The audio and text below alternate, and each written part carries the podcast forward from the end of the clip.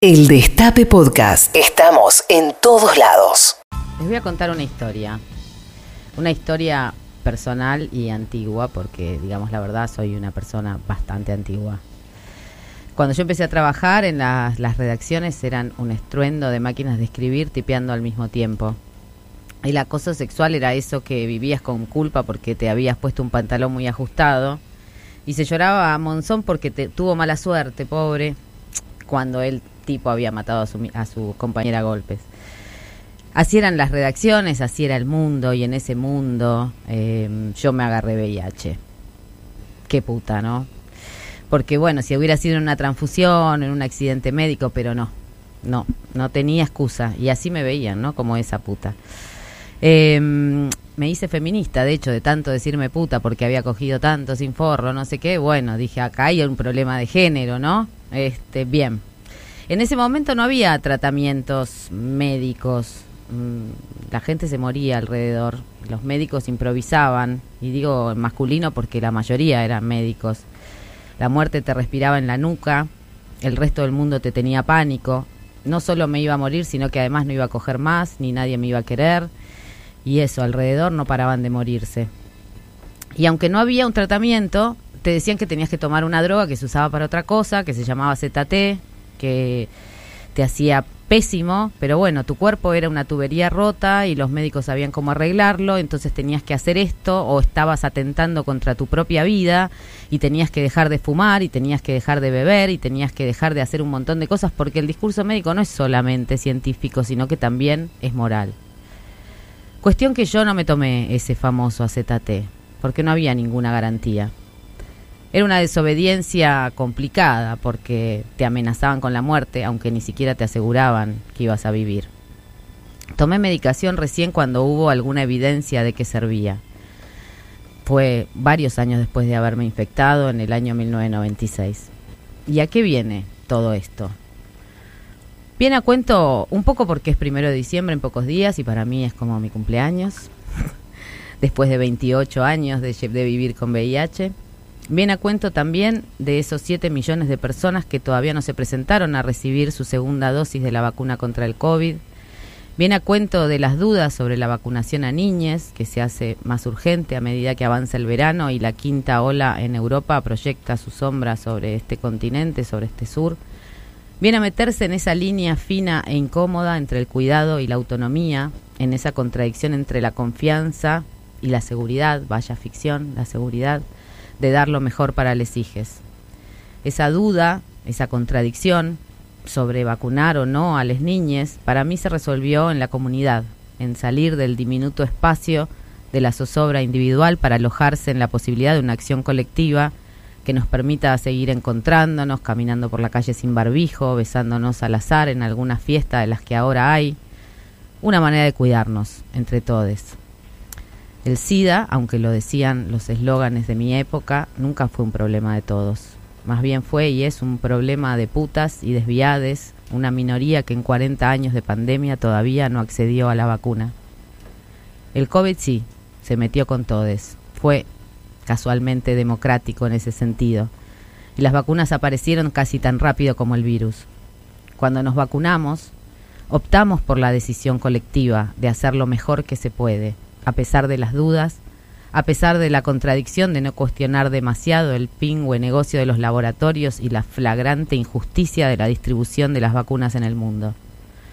Nuestras nociones de futuro están desbaratadas. No sabemos qué pasa con la nueva variante del COVID, ni cómo va a vampirizar nuestras vidas el acuerdo con el FMI.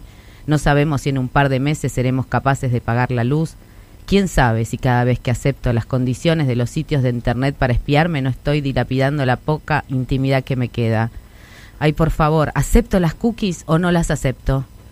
No hay demasiadas certezas de la que agarrarse. Venimos navegando en corrientes intensas de dudas y contradicciones permanentes. ¿Doy un beso o saludo con el puño? Si saludo con el puño van a pensar que no quiero besar. Me pongo el barbijo en la parada cuando me subo al bondi. Si siento celos en una relación abierta, ¿soy una hija buena del patriarcado? A las contradicciones, como a todo lo que nos hace temblar, le vienen bien las enunciaciones. A veces de solo nombrarlas se diluyen como un fantasma al que se le quita la sábana. Por eso hoy lanzamos la pregunta. ¿Cuál es esa contradicción, esa contradicción que te hace piqui piqui en la cabeza? Y además te animamos a que de esta lista que nos vas a contar en breve saques a la vacuna, porque en este naufragio, en el naufragio de esta época, nos necesitamos a todos. Nos organizamos, pasamos todos.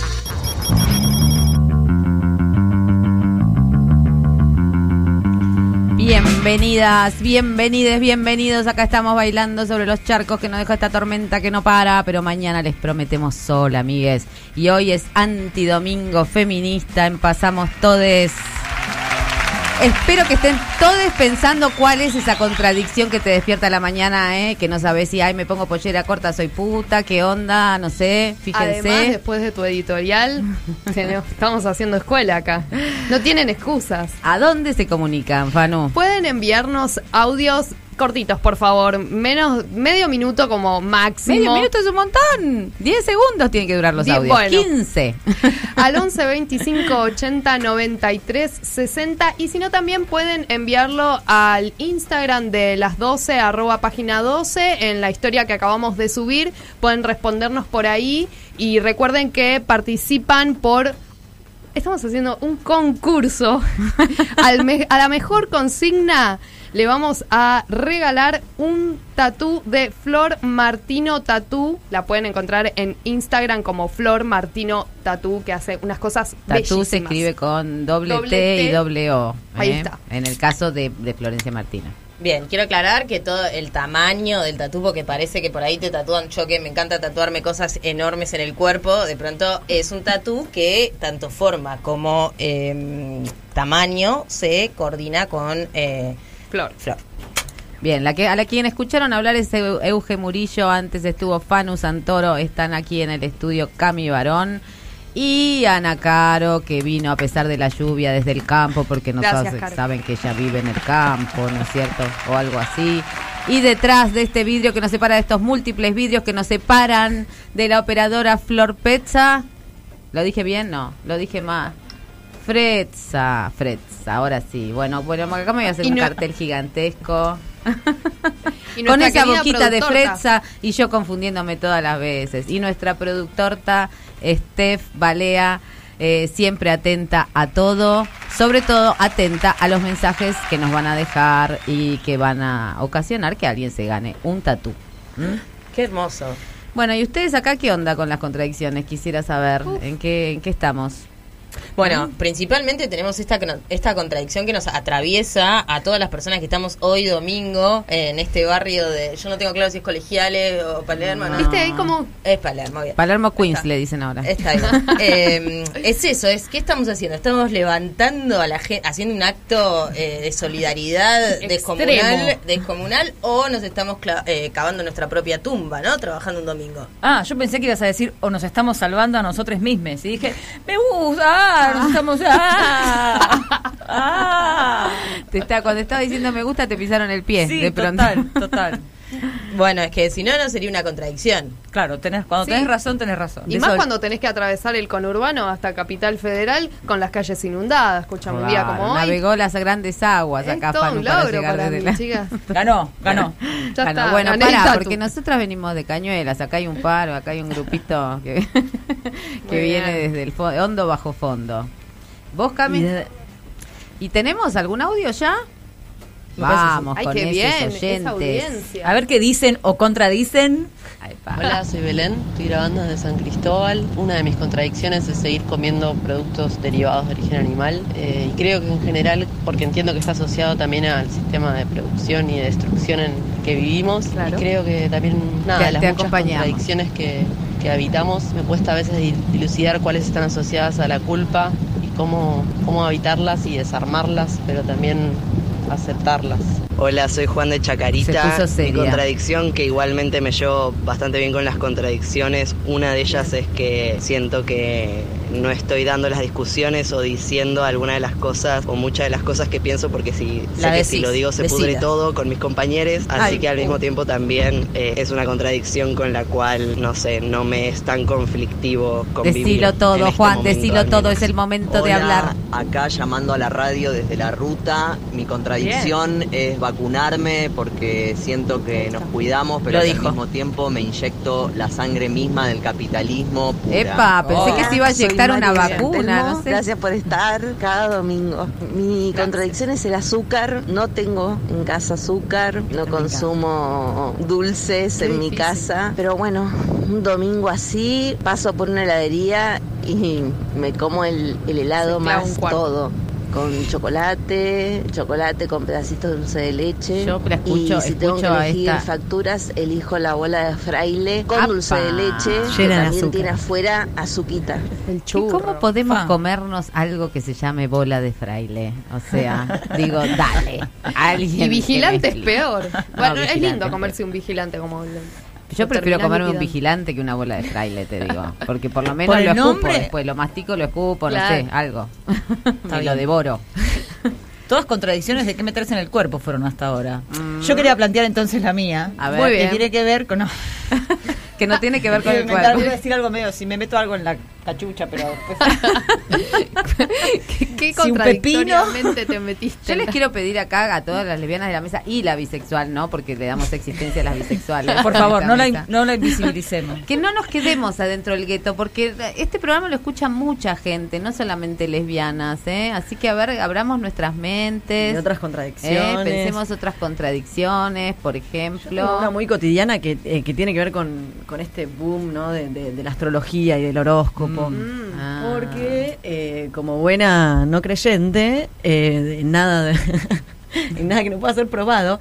No, mentira, pero mm, me genera mucho mucho conflicto, pero después, o sea, no creo en nada, digo que no no no creo en la astrología y después cuando me vienen a leer la carta astral, cuando me dicen, "Pero vos sos de Géminis con ascendente y no sé qué", entonces tu personalidad digo, "Ah, mira qué bueno." Tal cual, contame más, contame más, contame más. Y, y, y ahí ando yo soy que mi, mi vos ibas a decir ah, mi contradicción no que pusiste un suspenso. tengo tengo un montón. Si usar shampoo de verdad o usar shampoo vegano si viajar en avión o no viajar en avión porque destruye el planeta mm. si ir en bicicleta o ir en el colectivo. Para la primera tengo una solución. A ver. Productos Bayu Shampoo vegano. te, mira cómo te metió el PNT. Instagram, por favor. De un momento a otro te metió un PNT. Perfecto, ya me resolviste una. Me encanta. Ahora, el resto no sé. Ah, lo de viajar en avión o no. Está a complicado. A mí me pasa eso también, que por, por, qué, por qué tendría que... yo me obligo a lavar los platos con jabón blanco en un edificio, en medio de colegiales donde el 80% de la gente a mi alrededor usa detergente. ¿Qué estoy haciendo? Alguien que me explique. ¿Qué estoy haciendo? Lavando los plásticos para reciclarlos en el tacho ese verde que tengo la convicción de que así como yo lo meto en el tacho, se lo llevan y lo juntan con todo lo demás. No se puede. Discúlpenme. no sé, sí, sí, a veces, el, a veces el granito de arena no, no, no, no, no. No, porque no, queremos un granito de arena, queremos movimientos políticos, necesitamos politizar y como necesitamos politizar, estamos haciendo un viaje astral hacia La Plata para recibir a nuestro entrevistado, un entrevistado, ¿verdad? Eh, nuestro primer entrevistado. Nuestro primer entrevistado y yo necesito verlo porque si no lo veo no no no no no lo creo. Entonces, em, mientras este, me voy uniendo a esta reunión, les quiero decir que es un economista. Un chabón. Es un chabón bastante guapo, les quiero ah. decir. ¿De qué color son sus ojos? Bastante guapo, eh, tiene ojos celestes, ha sido docente, investigador economista y por supuesto político y además dirige los destinos de la provincia de Buenos Aires con nosotras el gobernador Axel Kisilov. Bienvenido a eh, Pasamos Todes. Hola, ¿cómo están? ¿Cómo están? ¿Se escucha bien? Se escucha perfecto, acá estamos felices, hacía rato estamos con el cuchillo y tenedor acá las feministas para recibir a quien yo considero uno de los políticos auténticamente feministas con sus contradicciones, porque bueno, todo el mundo tiene sus contradicciones, pero sí sabemos que es una persona que, mm, eh, que aporta bastante a, a, la, a una imagen distinta de, este, de los varones en la política. Y este y como estamos este programa nuestro nuestro tema principal son las contradicciones y vos sos una persona que se ha formado dentro de la izquierda, que entiende las contradicciones como dinamismo, ¿no? Como como parte de una dialéctica.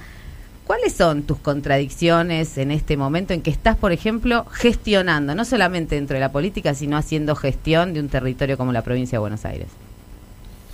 Bueno, contradicciones, eh, no demasiadas, vos decir que remitan a la, a la cuestión de la gestión. No, eh, primero, bueno, buenas tardes a todas, a, todos y muchas gracias por, por la invitación, muchas gracias Marta que me viene insistiendo hace, hace un tiempito, por suerte lo podemos hacer. Eh, mirá, hablando de, de, construcciones y contradicciones, andaba recién con el escurridor acá porque hubo goteras con la tormenta que hay tremenda. Bueno, eh, ¿estás en la, en la casa de gobierno? Eh, sí, no, en la residencia, sí, en la residencia del gobernador, que es una casona muy antigua. La verdad que hermosa, pero, pero muy descuidada, muy abandonada y que tiene goteras, siempre ha tenido goteras desde que llegamos, pero en estas tormentas ahora está cayendo una especie de, de diluvio universal, ¿no? Torrente, sí, pero un torrente de agua acá por, por una especie de claraboya grande que tiene. Estábamos ahí con soledad par a par, este, eh, trapeando, ¿no? Trapeando. Por suerte, te digo, es, es una casa muy antigua, de 1911, eh, pero eh, largamos la licitación y pronto las obras para arreglarla es, es hermosa, es preciosa, pero bueno, como digo, no Mientras tanto la trapean, que eso ya es un montón, ¿eh? eso, es, amor al patrimonio y no cualquier cosa. Sí, porque hay unos cuadros, también hubo que correr por si, por si se mojaba algo. Por favor. Eh, no, y yo creo que nadie, nadie se tomó el trabajo de arreglarla, como tantas cosas en la provincia, en, en el Estado provincial, en el sistema educativo, en el sistema sanitario, bueno, y, y ahora el problema es que largamos una licitación, pero vamos a estar eh, casi un año de obra. Nosotros vivimos acá y vamos a estar con... Es eso, es esas cosas que no se hacen porque obviamente, a pesar de que, de que otros... Siempre hay contradicciones principales.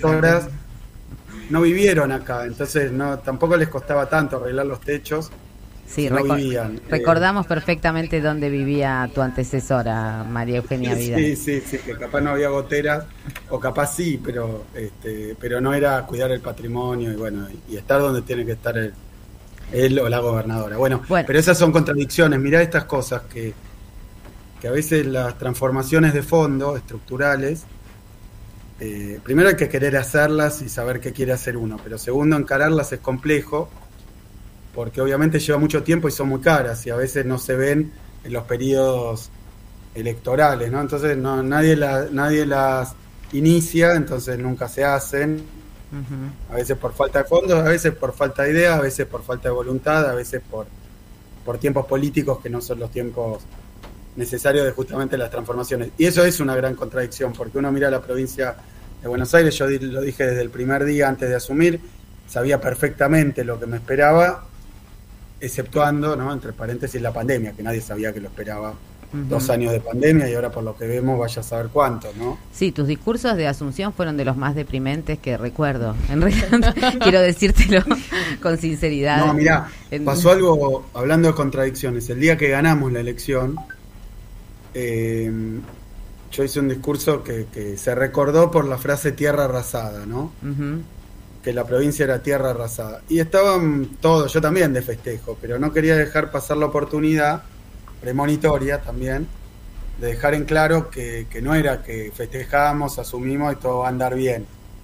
Que lo que había que, componer, que arreglar, que, empezar a solucionar era una serie de, de, de cuestiones muy complicadas que iban a llevar mucho tiempo, entonces yo no, no quería dejar de empezar con un diagnóstico muy claro, lo hice durante toda la campaña, pero ese día de festejo sé que fue discordante. Sí. Y el día de Asunción también, porque el día de Asunción yo presenté a la legislatura 10 emergencias para que aprobaran. Eh, emergencia como un estado de la provincia, que era de, de mucha digamos, de, devastación, ¿no? Y entre ellas la emergencia sanitaria. Ya la habías presentado antes de la pandemia claro, por el estado en el que estaban los hospitales, en el que estaba em, no solo eso, sino el sistema de salud en su conjunto, público, privado, en la provincia. Entonces, eso sin saber que se venía una pandemia, pero recibimos una pandemia en estado de emergencia eh, que implicaba eso, en parte una, una disposición para empezar a solucionarlo, en parte también un... También quiero, quiero hacer una, un recordatorio que me parece oportuno para, para mi valoración como un gobernador feminista, que fuiste del el primero que hizo una compra de misoprostol para, para, para hacer efectiva la, la, la ley de aborto legal, ¿no? Bueno, vos fíjate que en la provincia no estaba reglamentada, ya era ley y no, no estaba reglamentada, o sea que no estaba funcionando, pero muchas leyes no están funcionando. La verdad que cuando se promulga una ley, eh, después, después hay que ponerla en funcionamiento y en ejecución, y eso es todo otro trabajo, más allá de, de, esta, eh, muchísimas. Lo que hace, por ejemplo, lo de salud mental también, lo mismo, hay una ley de pero es cerrar los manicomios, desmanicomialización.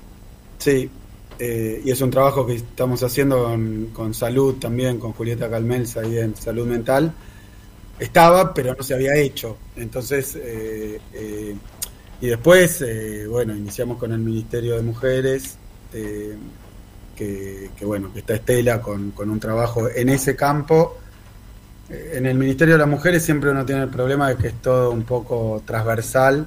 ¿Cómo ese no es un problema, Axel? Por favor, no me ve, no me No, no, pero es un ministerio muy peculiar porque cada ministerio suele tener, no, no, por supuesto, pero desafíos si querés. Los ministerios suelen tener su área de incumbencia. Claro.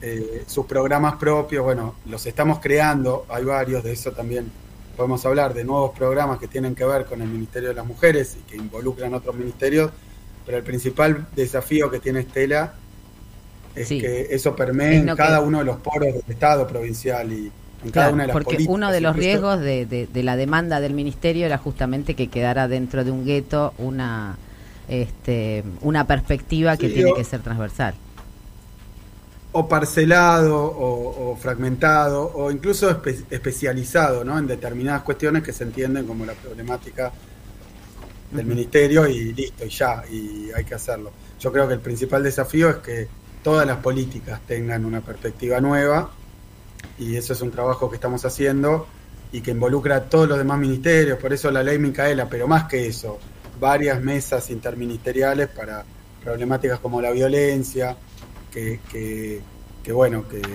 de nuevo, no son cosas que se noten eh, o que se pueden leer por los resultados inmediatos. Vos fíjate que, por ejemplo, las cuestiones de violencia de género o femicidios, hmm. una de las cuestiones que pasa es que muchos asesinatos que se tomaban como otra cosa ahora aparecen realmente como femicidios y tal vez lo eran, pero ni siquiera se, encuadraba dentro de la figura.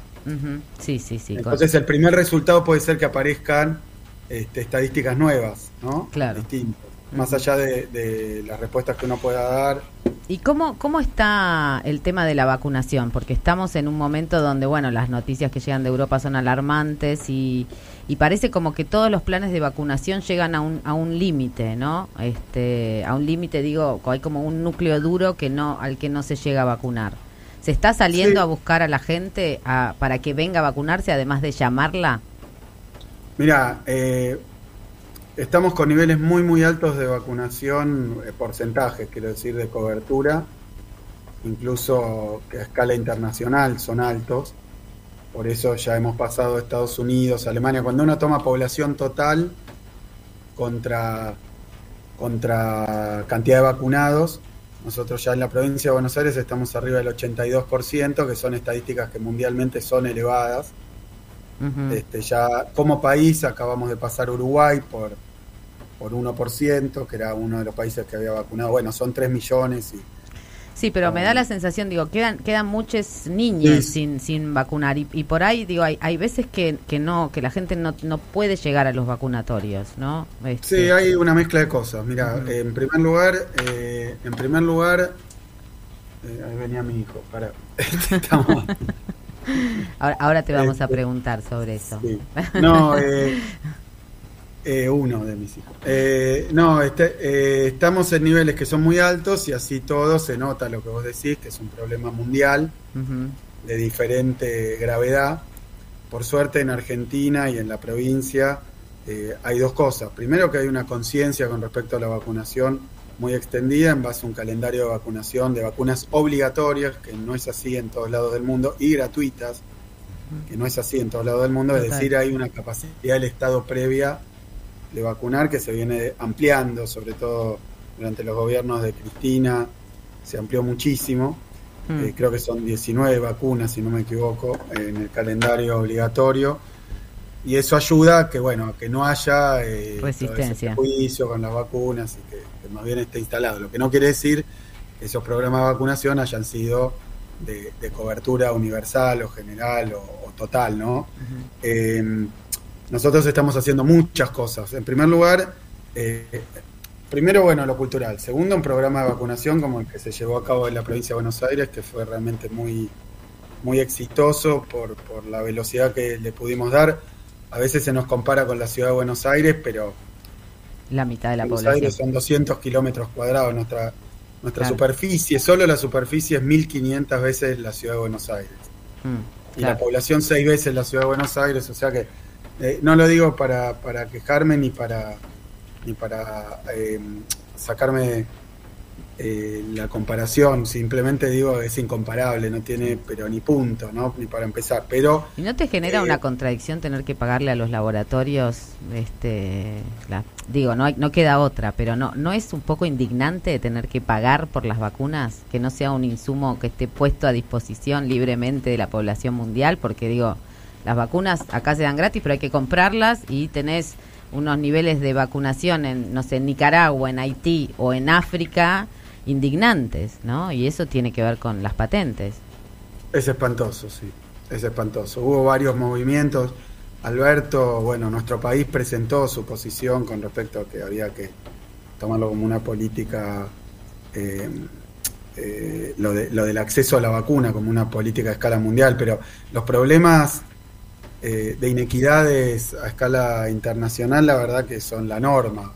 Ahora con la vacuna y la pandemia, eh, bueno, hubo una vidriera que permitió ver hasta qué punto llegan, ¿no? Porque esto de privar de vacunas a una parte de la sociedad eh, internacional, a una parte del mundo, Además es muy malo para los que sí se vacunan también. Y es una ficción pensar, ¿no? Porque Europa cree que, puede resistir, eh, o sea, que, solamente tiene el problema de los antivacunas, pero también tiene el problema de las migraciones que no, que no han dejado de llegar, ¿no? No, pero el virus migra más allá de eh, eh, lo que está pasando ahora, habrá que ver y tampoco, tampoco quiero extenderme sobre eso, sobre lo que estoy leyendo vorazmente, pero no, no soy experto para nada. Pero la variante esta en realidad se esperaba porque en África, que parece aparentemente el origen de esta variante, hay niveles de vacunación muy bajos y otras enfermedades eh, que inmunodeprimen, lo cual parece que más eh, genera genera posibilidades de variaciones y bueno, eh, pero de nuevo olvídate de la inequidad que, que es indignante, olvídate de los migrantes. El virus migra, entonces si hay una parte, una porción del planeta que no está vacunado, y ahí se generan, se producen variaciones y mutaciones, los que sí están vacunados, también este, puede pasar que, que, esas mutaciones esquiven, esquiven la vacuna, ¿no? Deludan. Entonces, este, y aparentemente eso es lo que está pasando con esta variante tan peligrosa que, es más peligrosa y más contagiosa que la, que la Delta. Lo que sí quiero decir es que en la provincia de Buenos Aires estamos haciendo varias cosas para que la gente se vacune. Primero, campañas muy fuertes. Eh, después que después que estamos vacunando en escuelas, mm. eh, en la medida de lo posible, para llegar a la parte que no que tiene dificultades, para llegar a los niños justamente. Así que bueno, todo eso sí, sí, lo estamos haciendo y así todo hay niveles de vacunación bastante extensos, por eso te digo, 82% de toda la población. Es un montón. Eh, sí, no está faltando tanto, pero eso que falta tiene que ver con niveles de edad, donde nosotros pusimos, por ejemplo, el programa Vacuna Libre. Hoy, en la provincia de Buenos Aires, este, los mayores de 18 años van a cualquier vacunatorio y se vacunan, si no están vacunados. Claro. Eso facilita, porque antes había problemas de horario, de turno, de acceso informático. Pero vos pasás por un vacunatorio y te vacunás con solo llevar tu documento y el domicilio de la provincia. Y ahora con los niños vamos a tener bastantes novedades también en términos de mejorar y facilitar el acceso a la vacuna para aquellos que están por sus condiciones sociales, que era lo que vos planteabas, que obviamente es así, eh, que laburan, porque el turno, porque qué sé yo, laburan, digamos, en condiciones de, de, horarios o de acceso al trabajo también, que hace que los horarios clásicos vacunatorios no les sirvan. Bueno, esperamos entonces acá desde el principio estamos haciendo un llamado a que a que vayan a vacunarse, que aprovechen y este eh, por una cuestión colectiva y, comunitaria. Pero te vamos a cambiar rápidamente de tema porque tenemos una agenda que habíamos, este, tenemos un montón de preguntas y no queremos que te vayas sin haberlas formulado todas. Camila. Acá. Ah, bueno. Hola, ¿qué tal, Axel? Hola, ¿qué eh, tal, Camila? Muchas gracias por, por atendernos. Eh, un placer volver a hablar con vos. Me acuerdo, creo que la última vez que charlamos habrá sido en el Sub TV después de una clase de macroeconomía allá. Ah, ¿en serio? Sí. Eh, estuve en, ese último, en, ese último, curso. en ese último curso que diste en la facultad. Ah, ¿en serio? Mirá, mirá. Eh, fui la última, la última Macro 2. De, Macro 2. Macro 2, mirá. eh, siempre molestaba. Lo extraño, yo lo extraño, te voy a decir, porque dar clase ahora lo veo complicado, por lo menos a nivel grado y con, una periodicidad, ¿no? Dar clase todas dos veces por semana, como era, tres veces era más. Tres veces, bueno, ojalá, ojalá regreses ahí a, aquellas pasillas. gracias, gracias. Eh, bueno. queríamos preguntarte por, por alguna de las políticas que, mencionabas eh, que están impulsando, en particular, eh, esta semana se anunció el programa de, desendeudamiento de jefas de hogar que lanzaron junto el Ministerio de Mujeres con el Banco Provincia y el Ministerio de, de Economía y Finanzas de la provincia. Bueno, queríamos que nos cuentes en qué consiste. También eh, comentando que tiene que ver con una demanda de los feminismos y, poner eh, sobre la mesa la cuestión de la deuda y la cuestión de la deuda en los hogares, ¿no? ¿Qué, qué, pasa ahí? Bueno, si querés comentarnos de qué trata el programa, cómo ven eh, que va a ser la proyección de 2022 de ese programa, nos interesaría muchísimo escucharlo. Mira, es un programa muy novedoso que venían planteando tanto Estela como Juan del Vapro y lo trabajó también Pablo López, Bati del Ministerio de Economía. Y sabemos que hay eh, compañeras de Ni Una Menos, perdón, no voy a no voy a permitir que sea que no se las a Lucy Caballero, por ejemplo. A Lucy Caballero, sí, sí, no, está bien, está bien, me mostraba las cabezas de los equipos, pero sí, sí. Eh, no, un equipo inmenso que estuvo buscándole la vuelta a un problema, una problemática que, que es bastante eh, digamos, crónica, pero que se profundiza con las crisis, eh, donde pasan dos cosas. Primero, las familias se endeudan, eh, y ya no asociado al consumo de un bien o servicio, sino al acceso a bienes básicos como alimentos, ropa, artículos de primera necesidad, o sea, un endeudamiento asociado a, los problemas de, ingresos ya graves. Eh, y el segundo problema que hay es que eh, se endeudan eh, con instrumentos o con, con, este, actores no formales del endeudamiento, no bancarios, y entonces ya no es deuda sino usura. Y a veces en una urgencia, en una emergencia o en una necesidad toman una deuda que después, yo comentaba el día que lo lanzamos al programa, espérenme un segundito. Escuchamos la lluvia, no sé si es la casa del gobernador. Ya se cayó este, el techo, no, no, prendieron, prendieron la ducha. No, los chicos. Eh, no te entonces, sí, sí, que yo me vino a buscar para que le prendiera la. no sé qué pasa. Este, bueno, entonces eh, el problema es que se endeudan a tasa de interés del 180%, que yo comentaba que una deuda, por ejemplo, de 30 mil pesos puede tener 12 cuotas de 5 mil 500. Pero ¿y cómo va a ser entonces el programa? ¿Van a hacer nuevos créditos para absorber esa deuda? ¿Va a ser un subsidio? El programa, el programa lo que hace es sustituir esa deuda por una deuda donde de 5.500 pesos pasás a, con, las condiciones nuevas, 500 pesos, 600 pesos, si fuera la misma deuda. Pero ¿qué pasa? Hay que ir a buscar los que están endeudados en ese sistema usurario y el banco, eh, por decir así, eh, asume la deuda, eh, la reconvierte y negocia con el acreedor. Y ahora la impunidad, digo, la, impunidad en, el, en, este, en los usureros y esa impunidad la podemos trasladar rápidamente a la cosa más macro con el FMI, parece que nunca puede ser cuestionada, ¿no? ¿Qué, qué pasa con el FMI? Lo dije, mira, mira Marta, en realidad lo que nosotros hacemos desde la banca pública es facilitar lo más que se puede el acceso al, crédito y desde el punto de vista de los requisitos, lo que pasa es que hay un tema, yo lo planteé el otro día, no sé si en la presentación, pero que es muy grave, que tiene que ver con que la banca pública, eh, a través de, la reglamentación, tiene las mismas, se somete a las mismas regulaciones que la banca privada.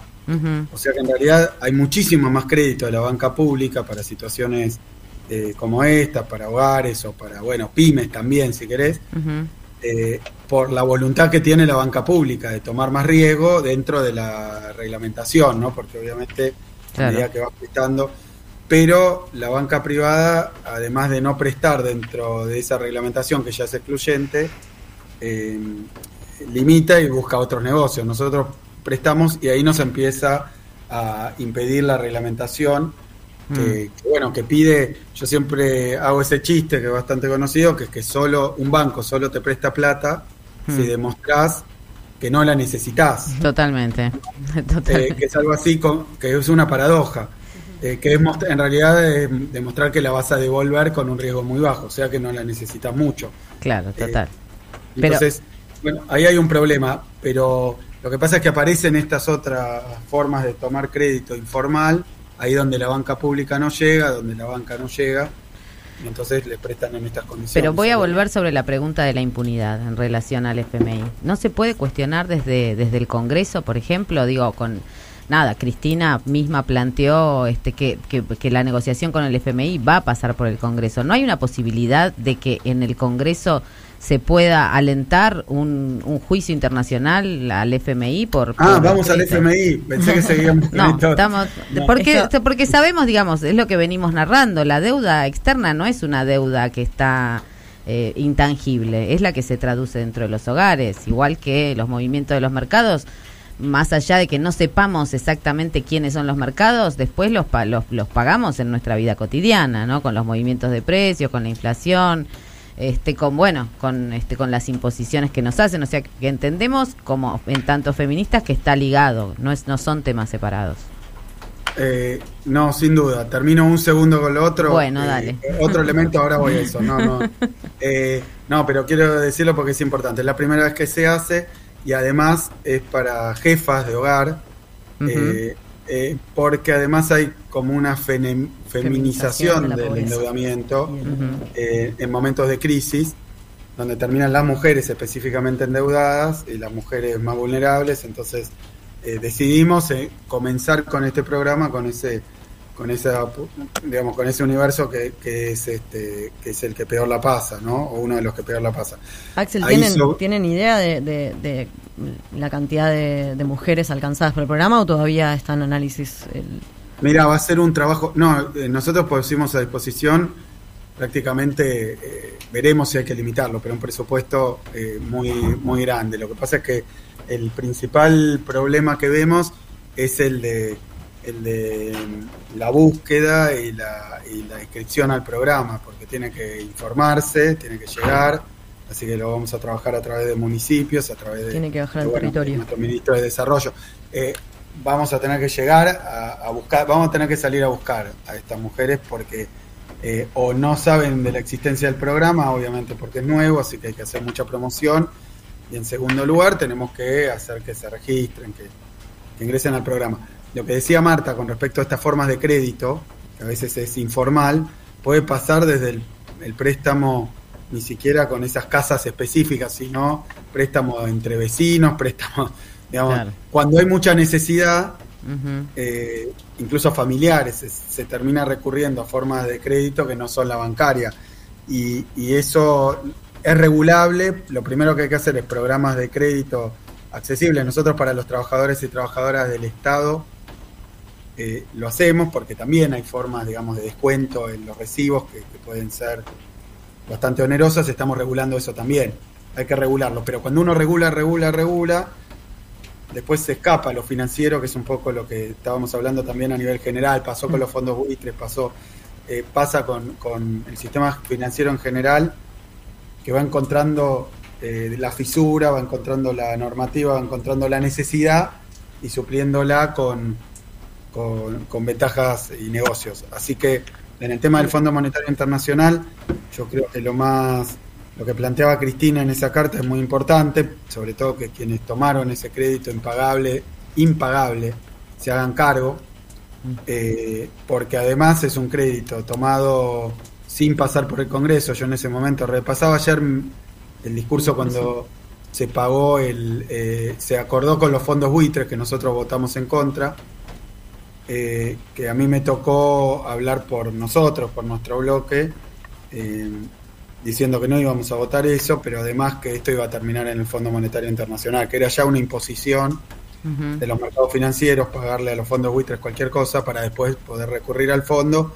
Que el fondo no solo tenemos problemas con las condiciones, sino también en la historia argentina con las condicionalidades, ¿no? Sí, lo terminamos evidentemente pagando todo, de manera lineal. Lo que pasa es que sí, aparece de las formas más, más indirectas, pero, pero que, es más de lo mismo, ¿no? Finalmente. Y hablando, hablando de, bueno, de informalidad y irregularidades en los préstamos, eh, bueno, el, el, bloque de senadores ha denunciado eh, las irregularidades de este préstamo en particular y, bueno, como el propio fondo no cumplió su estatuto y varias declaraciones que eh, dejan muy en claro, ¿no? Lo, lo específico que tiene este crédito en particular. ¿Qué posibilidades hay de continuar una línea en la que, por ejemplo, no sé, ante, como decía Marta, en tribunales internacionales o incluso eh, digamos, eso, eh, a, nivel, sí, a nivel eh, internacional generar apoyo para que se pueda investigar esas irregularidades que están y que están, digamos, más que probadas. No, mi opinión es que lo primero que, es imperioso hacer es que esto se conozca mejor y se discuta más. o como, como planteaba Cristina en su carta, hoy la, la oposición festeja que ganó, que tiene mayorías, etcétera. Y, bueno, y esto va a pasar por el Congreso. Es un comienzo, es un comienzo que se discuta, que se discuta profundamente en el Congreso, que sea una, una discusión pública y que tomen postura, ¿no? Los que tomaron el crédito, un crédito que se fue a la fuga de capitales, que es eso que vos marcaste, eh, no está permitido por el Estatuto del Fondo, un crédito de dimensiones inmensas, que compromete que compromete generaciones futuras. Entonces esto hay que darle una discusión. Después a nivel internacional, el tema es que el fondo en sí mismo es un foro internacional, ¿no? Tiene representación de muchísimos países, así que ahí, bueno, se, está planteando la cuestión de, este crédito en particular. Em, y, sí, me parece que es un tema de mucha gravedad. Eh, lo primero que hay que hacer es que no se haga a oscuras, ¿no? Que no se haga hay dos cuestiones. Una, si se podría discutir como se discutió el aborto, de cara así, abierta a la sociedad, o sea, si, si, un tema como este podría discutirse así, o sea, con participación masiva en el Congreso.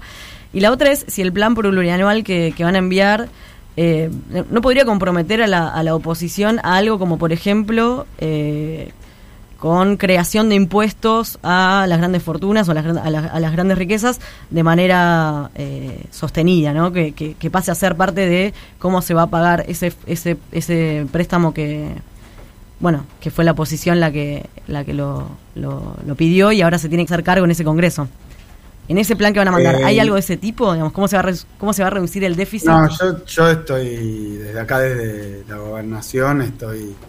Eh, Quiero decir, no, no, no sé qué es lo que va a incluir la discusión, me parece que está planteada como una discusión que tiene que ser amplia, que hay que ver cómo, cómo se afronta, con qué consecuencias, con qué recursos. Dicho de otra manera, eh, si se acuerda un, un plan, digamos, de, pago, tiene que discutirse también eh, eh, cómo, quién, cuándo. sí, creo que son cuestiones. No te puedo dar precisiones, pero sí decirte que, creo que la discusión tiene que ser bien amplia, como lo fue cuando lo trajeron al crédito, eh, que también eh, hicimos una oposición insuficiente en su momento, eh, y además no pasaron el crédito por el, por el Congreso, lo cual también ahora hay una ley que obliga a pasarlo por el Congreso, lo cual ya abre el juego muchísimo más que lo que fue en la época de Macri, que recordarán esa conferencia de unos pocos minutos donde sí donde el tipo, después de haber dicho que no iba a ir al Fondo Monetario, vino y dijo, no, vamos al fondo, eh, bien al fondo y se fue. Bueno, Axel, quería hacerte una pregunta antes de terminar. Nos gustaría quedarnos charlando un montón con vos, pero se nos acaba el tiempo. Gracias por estar del otro lado. Estefanía Santoro te saluda. Quería preguntarte puntualmente sobre eh, las familias de Guernica. Eh, allí, bueno, en ese conflicto quedó muy eh, expuesto cómo las mujeres son las que están más afectadas por la crisis, el aumento de pobreza, el desempleo y la pandemia. Y hoy las familias están reclamando que el gobierno no no está cumpliendo con las actas que firmó el ministro Larroque entre diciembre y marzo, donde se establecía por escrito que se iban a realizar la preadjudicación de lotes a 180 días para les vecines. Eh, luego de la última movilización que vimos el 29 eh, de octubre, no hubo mesa de negociación, nos dicen, y quería preguntarte cuándo llegará lo prometido a esas familias. Sí, eh, ahí hubo un avance que es, creo yo, el avance de fondo, que es que se consiguió un terreno importante, que no es el terreno de la toma, es otro terreno, eh, donde además eh, estuve hace un tiempo, ya no me acuerdo cuándo, que se iniciaron los trabajos para apertura de calles, se están iniciando las obras para que, porque, porque esa es la cuestión central, ¿no? que hay falta de, espacio y de recursos para viviendas. Entonces, eso está avanzando no sin este, mucha, mucho esfuerzo porque eh, no había tierra pública. Como no hay tierra pública en buena parte del conurbano bonaerense, eh, no hay tierra pública, del Estado provincial seguro y, y, no, en general puede ser algo de ferrocarriles, algo, pero, pero que bueno, que ahora además se están reactivando bastantes talleres ferroviarios, así que eh, no hay tierra pública. Eh, entonces, lo que, ¿cómo se accede a la tierra? Bueno, en este caso, lo que se consiguió muy importante es que aplicamos una ley que estaba en el olvido porque hacían otra cosa totalmente distinta, pero aquellos que tienen emprendimientos privados tienen una obligación de ceder al municipio eh, una parte o de la tierra o recursos para, para, que se hagan políticas públicas, en este caso además de vivienda específicamente. Entonces sobre eso se está avanzando. Después yo eh, lo que creo es que va a haber prontamente bastantes novedades, porque dado que tenemos la tierra, dado que se hizo además, eh, todo lleva tiempo porque hay que hacer la factibilidad, la agrimensura, la plan y altimetría, eh, y después traer la máquina, empezar a hacer y bueno, que eso este, dé una respuesta. La respuesta real es generar, generar tierra urbana. Generar tierra urbana, que es lo que estamos haciendo. Después, eh, obviamente ahora me voy a interiorizar sobre los tiempos y sobre los acuerdos, pero, pero sí es por ese camino. Y no se hacía hace muchísimo tiempo, que no había planes de vivienda. Bueno, en el gobierno anterior, este, la vivienda, eh, no, se liquidó. La, la construcción de vivienda y la asignación de vivienda se liquidó. Bueno, una ultimísima, ultimísima, por un lado se, se ampliaron las, las, las licencias parentales en la provincia de Buenos Aires y aprovecho, digo, esta buena noticia para preguntarte si te gustaría tomarte una licencia parental, si te deben alguna licencia, si podés darle algún respiro a Sol, no sé. ¿Cómo, cómo sería eh, eso? ¿Cómo se reparten los cuidados en la casa de gobierno de, este, de la provincia de Buenos Aires? Mira, de casualidad, y es cierto, lo tengo documentado, estaba justo con un, con un este, rapeando con, con un escurridor, eh, pero bueno, eh, se tratan de, distribuir con la mayor equidad posible. Es cierto que, los dos tenemos trabajos muy intensos este, y muchas, eh, muchas obligaciones en los trabajos. El mío tiene la particularidad de que no tiene horario y prácticamente es cama adentro porque vivo al lado de mi oficina. Este, entonces, Cama adentro es toda una definición. Sí, sí, es complicado. Eh, pero no, eh, la casa de gobierno eh, está tiene tiene a la, a la residencia incorporada prácticamente, la misma manzana. Pero no, hacemos, sí, sí, licencias parentales me vendrían bien, sí, de todo tipo. me vendrían bien. Lo que pasa es que eh, no sé quién me la tendría que otorgar, tal vez la legislatura. Claro, y encima vas a ir a la reelección, así que no no creo no creo que te toque en esta vida. tal vez con los nietos o con los nietos. esta, estas licencias lo que tienen de bueno es que son eh, son necesarias, están obviamente sé que, que, es producto de una lucha, no de un, de un gracioso este acto de gobierno de otorgar o de o de conceder, sino que es producto de una lucha, producto de, concientización, de un trabajo de concientización, las licencias que, que, lanzamos eh, extienden la licencia parental, que ya no se llaman este, para padres y madres, sino parentales en general, porque además los 90 días que había eh, para las mujeres ahora se ampliaron 45 días más, pero además se pueden distribuir entre el padre y la madre. Sí, igual eso es una trampa, te quiero decir, antes de, de, saludar. la trampa, ¿sabes cuál es? Que cuando se pueden distribuir entre el padre y la madre, en general la toma la madre. O sea que no, pero también ampliamos la, ampliamos la del padre. Sí, sí, lo que pasa que yo te digo por la experiencia internacional que tenés que ah, hacérselas obligatorias a los padres, por lo menos una parte de la licencia, porque si no, no la toman nunca. No, pero deberían tomarla. Yo la hubiera tomado y si, si fuera la ocasión la tomaría. No, no, pero es importante porque me parece que eh, hay que seguir perfeccionándola. Le, voy a comentar con Estela esto, pero sí eh, la intención es esa, es que haya una distribución más equitativa de, de los trabajos de, cuidado y, bueno, con este tema en particular que, es espantoso, como históricamente, culturalmente se toma la cuestión de, la, de, las licencias, así que sí. Bueno, Axel, muchísimas gracias por compartir con nosotras este rato del antidomingo. Esperamos que, que cese la lluvia y que cese sobre todo este, el derrame dentro de la casa de, de la casa de la residencia del gobernador. Eh, besos a toda la familia y muchísimas gracias por recibir. No, gracias a ustedes, un placer. Bueno, fuerza, ¿eh? Gracias. Démosle la licencia por Hemos escuchado al gobernador Axel Kisilov de la provincia de Buenos Aires y ahora vamos a escuchar a Juana Molina que nos va a traer un día en el que vamos a ser distintas. Por ejemplo, también hablando de contradicciones, cuando vos dijiste con el tema de las vacunas que largaste un tuit diciendo que no te ibas a vacunar o que ibas a ser el último ah, después de, que el último argentino se haya vacunado. No, terrible. El manejo de la vacuna, el desmanejo de la vacuna ha sido terrible, Juana. Terrible porque aún hoy no sabemos por qué no tenemos los 13 o 14 millones de la vacuna Pfizer. Lo único que pidió fue un seguro de caución, como se lo pidió a todos los países del mundo. Es algo razonable. No pidió ni los hielos continentales, ni la. Bueno, no sé. La Patagonia. Las Islas Malvinas se la podíamos haber dado. Pfizer Internacional comenzó a contar la verdad de eh, la negociación con la Argentina. La, negociación con la Argentina. de Malvinas? No, ¿no? ¿Te pareció? Quiero comenzar con el tema específico de la vacuna Johnson Johnson contra el coronavirus. ¿Es cierto que esta vacuna específica ¿Usas células de fetos abortados? No. ¿Probar? A favor del uso de barbijo. Claro que no, claro que no. No existe un contagio como te lo quieren plantear. Que vos te pueden cooptar por el miedo. Porque tenés miedo a contagiarte y por eso la gente se guarda en la casa. Si yo te digo que se resuelve con dióxido de cloro, hidroxicloriquina, ya está. No hay más miedo. Que se empieza a dejar de ser una sola visión que la de la OMS, que está equivocada, ¿entienden, gente? La mejor prueba es que si Putin no se pone es porque es peligrosa. Esta es una gran estafa nacional. En realidad la que estaba obsesionada por la vacuna rusa y cortó todos los otros fue Cristina. Hasta ahora todavía no se midieron las consecuencias, pero aunque tengan el virus no tiene el impacto que tiene. Entonces me están mintiendo. Uno tiene que tener mucho cuidado porque no, se, no vaya a ser que para cuidar su salud eh, nos maten. Lita, ¿se arrepiente de aquella frase suya de que nos quieren envenenar con la vacuna? No, yo jamás dije eso, ¿eh? Yo jamás dije eso.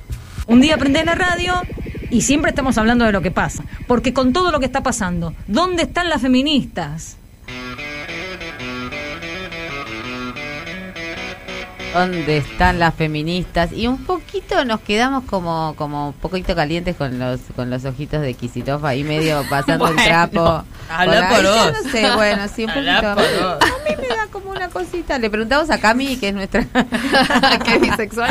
Eh, es una persona muy seria que jamás se comprometería con una cosa como la que me estás metiendo. Pero es tierno imaginárselo trapeando la casa de la residencia gubernamental. yo puedo decir que cuando daba clases en la facultad las mujeres de Guernica no van a poner van a estar de acuerdo con nosotros. Fanu, sí, terminemos con esta. Pasamos a otro tema, Euge, por favor, porque ¿Saben que yo estoy aburrida sobre Lilita? sí. Qué hermosa, qué, cómo nos da tela para cortar. Qué bien Lilita, es, es, una gran creadora de audios de este programa. Ella, Bullrich, Mi sticker, mi sticker preferido por mucho tiempo fue eh, el de Lilita con las patas arriba cuando se sacó la foto. Eh, cuando estaba abajo. No, el, que estaba abajo del auto. Sí, el de debajo del auto. Los memes. Cuando salía con Republiquita, que le daba de mamar a Republiquita, que era una muñeca. Bueno, recuerden que tenemos una consigna. Eh, ah, ¿Cuál es tu cuál es tu mejor contradicción? Ah, pueden mandarnos audios cortos al 11 25 80 93 60 o al Instagram de las 12, las 12 arroba página 12, nos contentan la historia que subimos hace un ratito y están participando por un tatuaje de Flor Martino Tatú arroba tatuaje, Yo no me lo perdería. Te haces un tatuaje en diciembre, se te cura para enero, te pasás todo el verano luciendo. No, además es, un programa regalón, todos los domingos regalamos algo, te levantamos el ánimo. ¿Qué más querés? Pongan un poco de onda. Aparte, claramente el tatuaje que diga pasamos todos. en la frente, en lo posible en la frente. O que diga yo me vacuné. o que diga yo me vacuné, qué hermoso. Así alentamos a más gente a vacunarse. Hay una perspectiva de las vacunas que trae... Mm, eh, que, que, vino a partir de este ensayo que hay para hacer una vacuna argentina, que se llama Cecilia Grierson, en honor a, una de las pioneras de la medicina en Argentina. Eh, la directora de ese proyecto, que es este, una doctora en biología, es hija de, de dos personas desaparecidas se llama Julieta Catanzaro y este y nos nos trae una perspectiva distinta que me parece que está bueno escucharla de su boca para que pensemos que no es solamente algo que viene de los laboratorios de, esa conspiración mundial este para ganar dinero y expropiarnos este nuestras ideas de salud sino eh, escuchemos la Julieta y después conversamos Sí, sí, yo quería salir del lugar de víctima siempre, como que yo quería que no me pongan en ese lugar. Creo que cuando me miré de chiquita yo eh, nunca demostré. Pero bueno, y otra cosa que es interesante desde el punto de vista de la biología, que es lindo, ahora estoy vieja, es que en realidad lo que vos generás con las vacunas es memoria, justamente. Entonces, si vos si haces un juego de palabras, sí tiene que ver un poco con mi historia, porque justamente el cuerpo recuerda y es la respuesta de memoria la que te protege. Entonces, también hay una cosa ahí que si la querés mezclar, sin haberla querido, porque yo esto nunca lo pensé, la verdad, es toda una cuestión de lo que me gustó y lo que me gustó hacer y donde me sentí cómoda trabajando en vacunas en algo de la vida y de salvar independientemente de quién sea, ¿no? Si lo pensás, justo es una palabra que usamos los inmunólogos todo el tiempo y que también define a mi familia. Era Juliana Casataro, eh, Juliana, yo había dicho Julieta, perdón, Juliana, un, desastre lo mío.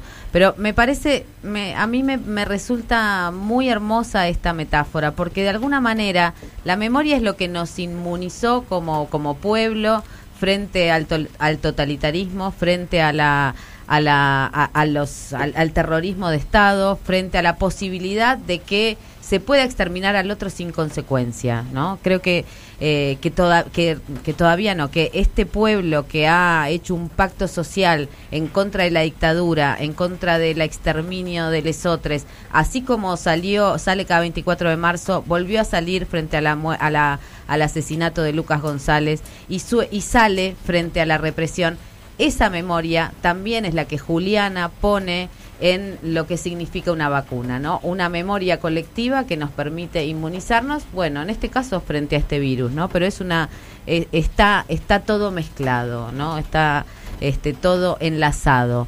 Eh, y me parece que es, eh, que es algo muy bueno para, para tener en mente cuando nos genera alguna duda o alguna contradicción el hecho de, de vacunarnos. Y podemos decir que somos un país con bastante memoria eh, y también que tenemos unas cifras de vacunación que son llamativas a nivel mundial, internacional. Eso está para pensar también, ¿por qué en Argentina se confía más que en otros lugares en la vacuna? Entonces esa analogía entre memoria y vacunación me parece eh, más que pertinente y, muy hermosa. Em, Saben que en, Europa, que la cosa está eh, peluda, mm. em, hay una página en donde hay un kit de para infectarte. Sí, claro, porque el kit, si vos te infectaste, ya tenés como un pase sanitario. Claro, como que una cosa como no, no a la vacuna, sí a, no sé, a la defensa. Vacunado o recuperado sería. Claro. Cosa así. Bueno, eh, estamos en Pasamos Todes y preguntando cuáles son tus contradicciones, que me imagino que un domingo así deberás tener miles como todo es acá. A ver qué dice la gente que mi culo es inteligente.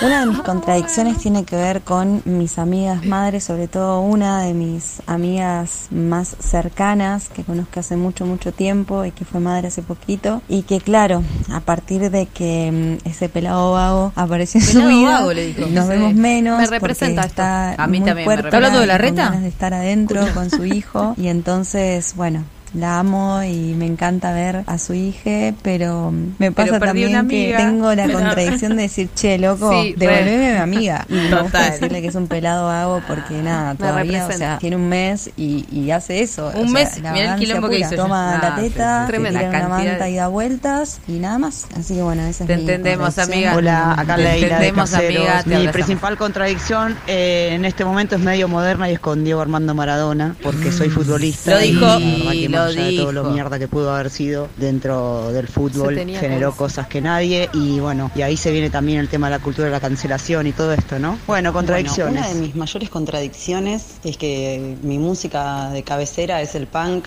pero cuando escucho Tirate un paso, es como que me convierto en un guachiturro, no lo puedo evitar, es más fuerte que yo y me Bueno, mi nombre es Paula, soy de Boedo. Creo que es de Les el que escribió en algún lado que Ah, es un video de bueno, contradicciones, qué- como riéndose un poco de la idea de que existan en general, porque en realidad lo que nos pasa es que sentimos y pensamos muchas cosas distintas al mismo tiempo, superpuestas, juxtapuestas. Y pensar que hay contradicciones es como abonar un poco a la idea de un sujeto que es transparente hacia sí mismo, una cosa muy moderna que, que ya no habla de nosotras. Qué ¿no? académico no sé si seguimos teniendo contradicciones. En un baño lo escribió Sí, Deleuze sí, eso, sí. ¿no? En el baño de San Bernardo lo escribió. Total, en un yard. total, total, total. Sí. Di- Dice, aquí estuvo Deleuze. Aquí estuvo Deleuze, lo dice. Servicios sexuales. Che, Uge, ¿y qué, qué- qué contradicción tenemos cuando bailamos? Bueno, tenemos muchas. Eh, este viernes en las 12 salió una nota que escribí yo después de ir a Tecnópolis a disfrutar, de- porque qué lindo ¿Cómo ser- la pasaste? Bárbaro, me encanta escribir notas y Qué calor disfrutar que de... hacía, ¿no? Oh. Vos estuviste, Caro, Yo estuve un calor, soy testiga. Te fuiste adelante. Yo todavía el pogo desde la desde que volví de la pandemia no me meto en los pogos. ¿Viste? Tengo una cosa que todavía la Pero contradicción los de decir- sí, ¿cómo Me- es eso? Ah, ¿Cómo ¿Qué tipo de contradicción? Bueno, cada uno. Pero a mí me parece también que la que como el, el conjunto quiz tiene un pogo lindo. Sí, como es que el lindo. po- son pogos lindos. El de Javier Amena también fue lindo. El de las cumbias es un poco que te dan ganas de meterte porque no sentís que te van a. Yo he estudiado en pogos donde me han eh, parado para pegarme directamente. Como decir, Sí. pará, me, no, me parece un montón. Sí, sí, sí. Pero hay total. pogos cuidados, sería. Poguear cuidados de los quizzes. Ay, me encantó. Tenés que contar después qué son los quizzes. Pogueo Sí. cuidado. Ah, la gente queer, la gente queer. Es la gente queer con Es una traducción latinoamericana sudaca del sur del sur de queer, quiz, no, queer, queer con C y quiz. También quiz. Que es un, un, un roedor, un animalito que se que se escabulle. que Igual que una rata, pero sin cola. Ahí está, lo dijo muy bien Marta Dilón. Eh, bueno, la cuestión es que estuve trabajando, como siempre, en el, en el recital, en donde había mucha cumbia, mucho ¿Fuiste pogo. con libretita? Fui con libretita. Sí, yo siempre, yo anoto todos. eh, ante todo, anotar. Y, mm, y bueno, y, hice, y obviamente, escuchando cumbia feminista, me hice la pregunta de qué pasaba con la otra cumbia, ¿no? La que a veces vamos Mm. a una fiesta que caemos por ahí así porque sí Acá o como, porque... como decía la compañera que escucha un, Claro, la, un paso y no la puede oyente más. de punk. Exactamente. Entonces sucede. Y acá vamos a empezar a analizar, vamos a tomarnos un tiempo en este domingo lluvioso para analizar algunas canciones que, que te mueven el cuerpo, pero después cuando ves la letra y empezás a decirle a DJ, che, no pases ese, y decís, bueno, pero lo quiero pasar, quiero chapar, no sé, como que se generan un montón Quiero de. perrear. A ver qué suena, a ver, a ver. ¿Qué tenemos? Este es Felices los Cuatro. No me importa. ¿Qué dice? A mí no me genera contradicción. Hasta acá venimos bien, para. Sí, me- Pará, pará, pará. El niño Depende lindo. cuántos culos tenga alrededor Maluma mientras la canta, ¿no? También. el video dice mucho. Vamos a ser felices. Vamos a ser feliz, felices los cuatro. Acá todo el mundo bailando, ¿no? nadie le genera ninguna contradicción. Yo tengo problemas. Yo puedo, comentar, puedo comentar, pero no quiero arruinarle el trabajo a nadie. No, dale, habla. Swingerismo. Que dice felices los cuatro, pero las cuentas no me dan, porque él no venía hablando de que él estaba con otra o con otro. Ah, total. Entonces yo creo que lo que pasa es que ella cae con dos más. Y ahí él dice, ah, si somos tres chabones, vamos. Muy bien. Y a ella la hacen filmar. No, me parece muy bien. De eso Esa es mi teoría de esa canción. ¿De eso hablaba Euge? Sí, no, yo igual, imagínate que no me voy a poner a analizar las canciones de cumbia de, de la manera de Maluma. que o sea, sacaron. yo hago periodismo sí, en yo serio. Sí, yo sí, yo sí. Yo sí me pongo a analizar. ¿Sí? Sí. Eh, cuando estás en una fiesta te pones a analizar. No. Ah. A mí me parece que Maluma No sé, acá cada con vez esta... Que, cada vez que No. mi hijo escucha una cumbia empieza a decir, "Ah, está- están hablando de coger, están hablando de coger, están hablando de coger y entonces te obliga a escuchar. Claro, por eso. Bueno, pasemos Maluma a la tiene una próxima peor, porque esta pero- no me parece sí. contradictoria. Ah, mira. ¿Qué tiene de malo? O sea, alguien que me diga. No, nada, yo estoy muy a favor. Muy a favor incluso del reggaetón que dice mami, mami, papi, papi, me calienta mi familia, porque tienen unas que se te dejan pensando. No, no, hay una que es muy mala de, de, de- No, Maluma. De de Maluma que la, se la prohibieron. Ah, pero se no la es prohibieron. reggaetón para bailar, por eso no la trajimos hoy. Claro. A ver acá qué suena. Son las 5, ya va a amanecer. Si no prenden la voy a llamar. Tóxico. Y ahora salí con los muchachos y a las 5 la llamo. Son las 5, ya va a amanecer.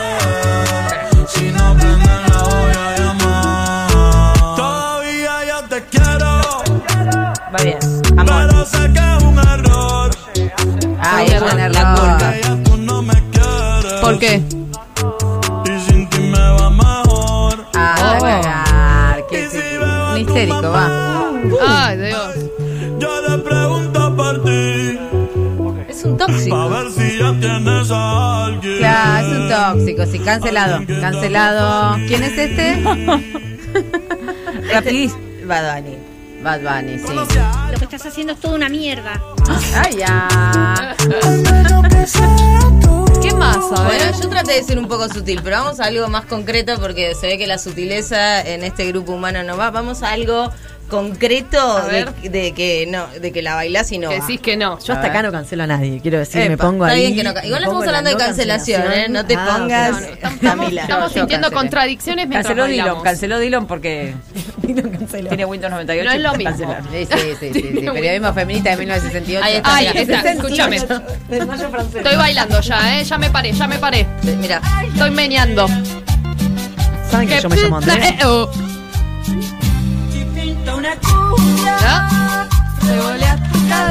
Esto es de 1998, desde que Marta arrancó el suplemento.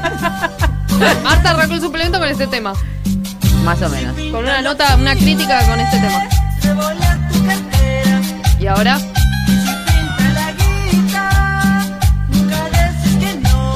esto es lo que hablabas vos, de que te pones una pollera al- en la editorial. claro. Ay, Andrea. Pero no sé, yo no le estoy Hay escuchando que mal ahora. ahora hay que reapropiarse. ¿Cómo que no? Vos sí que dice? sos ligera, dice. Vos sí que sos ligera, sí. Bueno, está bien, cancelado. Pibe Chorro estaba cancelado hace, desde 1998. Igual no, igual no estamos, pará, quiero aclarar, no, No estamos, estamos hablando, cancelando. no estoy cancelando a nadie porque no, no sé, ni siquiera los conozco. Solo pero- hablamos de contradicciones. Claro, estamos hablando de contradicciones y que a veces pasa eh, con la música que, que estás bailando y que de pronto te pones a escuchar la letra y por ahí eh, pasa y pasa. Y decís, es un montón.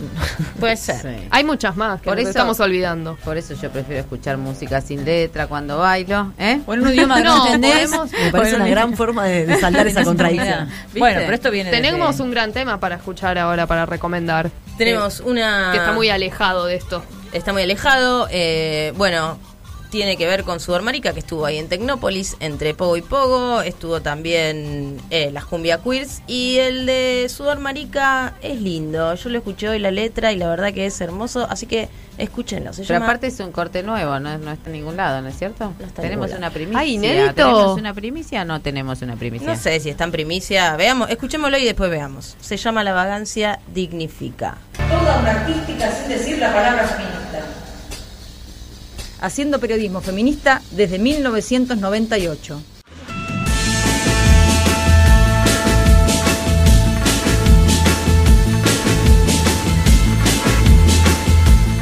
Bueno, y sí, aunque no digamos la palabra feminista, somos periodistas feministas, ya no sabemos, no nos acordamos desde cuándo, pero insistiendo en la comunicación feminista, insistiendo en este provocar debate, abrir ideas y esta semana en las 12, que recuerden es el suplemento feminista del diario Página 12, que sale todos los viernes y lo pueden encontrar colgado online en la en el sitio de Página 12. Em, vamos a recuperar dos notas. La primera, una entrevista que, que hice con, con Vircano, filósofo y escritore, eh, que este año sacó dos libros uno que se llama Dar el Duelo, Notas para Septiembre, lo publicó Galerna, un libro muy hermoso que se lee de un tirón y con el corazón apretado en un puño porque trata sobre, sobre la muerte de su hermano cuando ella tenía 14 años, él tenía 20, murió en un accidente y va recopilando esas notas que cíclicamente, año a año, para el aniversario, surgían eh, por por bueno, por esta, por esta irrupción de la muerte en la vida cotidiana de un adolescente que fue creciendo, que fue madurando, eh, y que y que, y que ponen preguntas sobre qué significa el duelo, sobre qué, qué duelos pueden ser colectivizados, qué significa cargar un muerto, te lleva también a pensar, no sé, en esas madres que salen este, en las marchas, ¿no? Con las, con las fotos de, de las víctimas de femicidio, las víctimas de gatillo fácil, las madres de Plaza de Mayo. Son imágenes que, que tenemos muy presentes y, y a la vez este, todas esas imágenes también nos, nos muestran cómo es muy difícil en este territorio, en este sur, eh, colectivizar la muerte ¿no? y hacerla parte de la vida. Y además hay, por supuesto, reflexiones en torno a esta época pandémica que me gustaría escuchar de la boca de Vircano. Número es ambivalente para mí. Por un lado, otorga una medida o del tiempo, de la gente que perdimos, y por otro lado, borra cualquier singularidad y borra una experiencia que es siempre mucho más densa que la lógica de la matemática y de la cuantificación. Y eso pasa para mí tanto para un duelo personal como para los duelos colectivos. No hay número que pueda dar cuenta de la pérdida inconmensurable a la que nos estamos enfrentando. O no solo de la pérdida inconmensurable, sino de lo que dicen esas muertes. Hay número que exprese lo que está detrás. Pienso en extractivismo, terricidio, especismo, etcétera, etcétera. ¿no? Bueno, eso está en esos números. Esos números portan eso que no dicen. El martes 30 comienza el juicio por abuso sexual contra Juan D'Artés y nuestra compañera Roxana Sanda estuvo hablando con Telma Fardín y nos dijo, no hay impunidad que se perpetúe eternamente, así titulamos eh, la nota que salió el viernes. Y recordamos que tres años después de la denuncia presentada por la actriz en Nicaragua, los tribunales penales de Brasil darán inicio al juicio oral contra D'Artes, que marca un precedente histórico mundial en materia de violencia de género y que repone el debate urgente por una justicia transfeminista y sobre las infancias, así que estaremos pendientes de todo lo que sucede y seguiremos, por supuesto, cubriendo esto. ¿Tenemos la voz de Telma Fardín para que nos cuente un poquito cómo está esperando el juicio? Es muy significativo que justo el juicio sea cinco días de este 25N, con todo lo que significa para todas nosotras. Creo que estamos en un momento delicado de, de reacción muy fuerte y que puede sentirse como un retroceso, pero sin dudas esa reacción fuerte de los espacios más conservadores tienen que ver con el enorme avance que hemos hecho en estos años. Creo que justamente por eso es tan fundamental lo que suceda en este caso que es testigo de tantos otros casos a nivel judicial porque la masa crítica y la conciencia social ya existe, ahora lo que necesitamos es que se haga eco el aparato judicial. Bueno, es la voz de Telma Fardín frente a un juicio que sí que es fundamental, pero de todas maneras las transformaciones sociales que, que produjeron, digamos, esa denuncia colectiva y lo que venimos empujando de las calles eh, no, no, se, no se va a modificar, ¿no? ¿no? No es solamente la justicia formal la que buscamos. Nos vamos de este bloque con un poquito, un tema de Likey Lee. ¿Bailable? No. Este es para escuchar, es un tema para sentir la lluvia y a la vez la vocecita de Likey Lee que a mí me encanta. ¿Dónde están las utopías? Pasando el siguiente pueblo.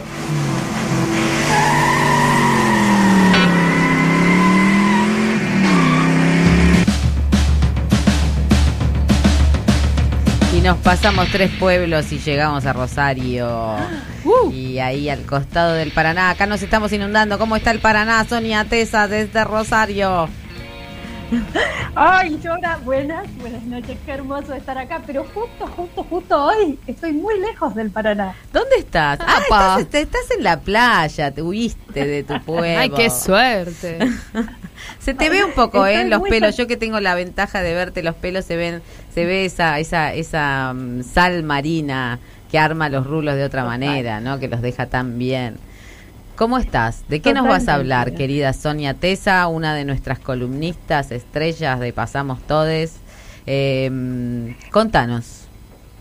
Les voy a hablar, ustedes eh, estamos hablando, somos parte de las 12. Eh, justo esta semana le entrevisté a Luli Sánchez. Luli Sánchez es eh, abogada, penalista, litiga, pero también ha sido siempre hace, hace siglos que es activista y además es, eh, bueno, de lesbianas y feministas por la descriminalización del aborto hace muchos años. Hoy está más abocada la reforma judicial, que eso fue algo muy interesante que ella planteó. Nosotras, les feministas, no podemos ser parte de eh, meter presa gente de forma sistemática. Y a mí me parece que es un planteo muy importante hoy poder hacerlo y también hablar de cómo el sistema penal, el Estado argentino de alguna manera sigue reproduciendo las lógicas coloniales este, que, eh, que Luli eh, describe de formas tan gráficas, ¿no? Como por ejemplo con lo pasado la semana pasada, con Lara, una chica en Córdoba, a la que la policía, ustedes saben, en, todo el país, pero hay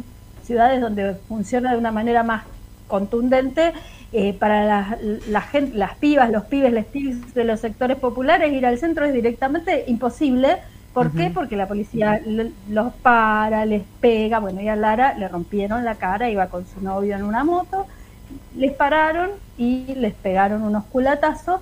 Y entonces Luli me decía, bueno, esto, esto es una lógica colonial que sigue existiendo, no podemos, eh, no podemos dividir entre gentrificación y el problema del Estado represivo. Es todo parte de la misma lógica. Para mí fue muy interesante hablar con Luli. Hacía poquito en Rosario, ustedes saben, yo vivo en Rosario, el domingo pasado a las 23:48 eh, un señor se bajó de una moto y tiró unos tiros en una parrilla en pleno en plena zona este, gastronómica de Rosario en Pellegrini Italia había un montón de gente. Hay un herido que es justamente un mozo pero podría haber habido muchos muchas muchas. Y entonces yo se lo comentaba a Luli muy conmovida, porque es la ciudad en la que vivo, y ella, me, y como siempre Luli, ella me decía, eh, bueno, sí, está bien, pero, pero ahí eh, donde a nosotros nos, nos espanta que vayan los monos al centro de la ciudad, los dueños del centro antes de eso.